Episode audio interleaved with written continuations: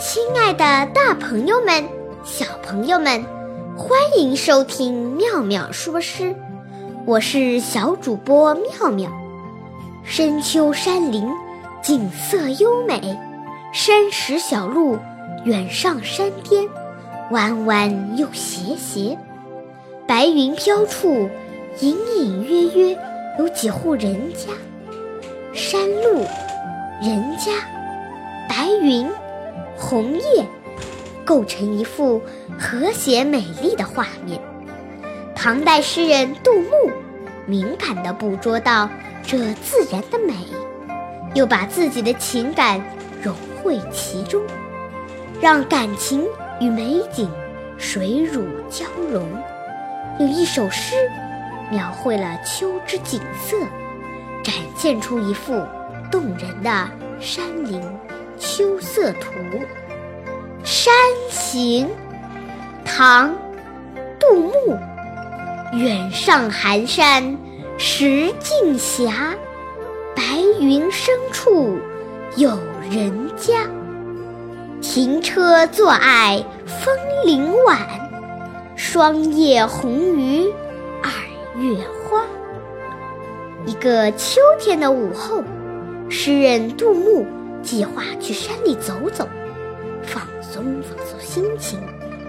因为在很远很远的地方，所以杜牧租了一辆马车赶路。深秋的田野里，麦子已经割完了。深秋的树上，连几只小鸟都很难看到。树上的叶子全脱落了，路上人烟稀少。杜牧走在街道上，一阵微风吹来，使杜牧感到一丝丝凉意。经过一小时，马儿把杜牧带到了通向深山脚下的石头小路。路很平，但却歪歪斜斜。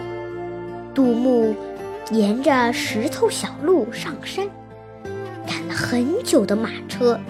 他早已满头大汗，在杜牧与深山的几公里路，隐隐约约可以看见深山白云漂浮的地方，有人在那儿住。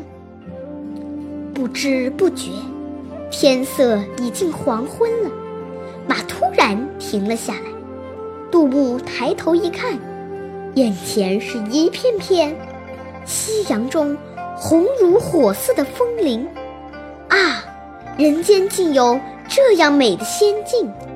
杜牧不禁感叹：这枫林太美了。看，被那秋霜打过的枫叶，一大片火红火红，好似一片红柿子，又好像快要燃烧的树叶，还像一片火红的晚霞。这如霞似锦的枫林，把杜牧给吸引住了，禁不住下马车尽情欣赏。后来，杜牧到了那座深山，走了走，杜牧觉得这枫叶比早春二月的花还要更加美丽，更加动人。回到了家，杜牧把今天发生的事。写成了一首诗：远上寒山石径斜，白云深处有人家。停车坐爱枫林晚，霜叶红于二月花。今天的节目到此结束，欢迎大家下次收听，再见。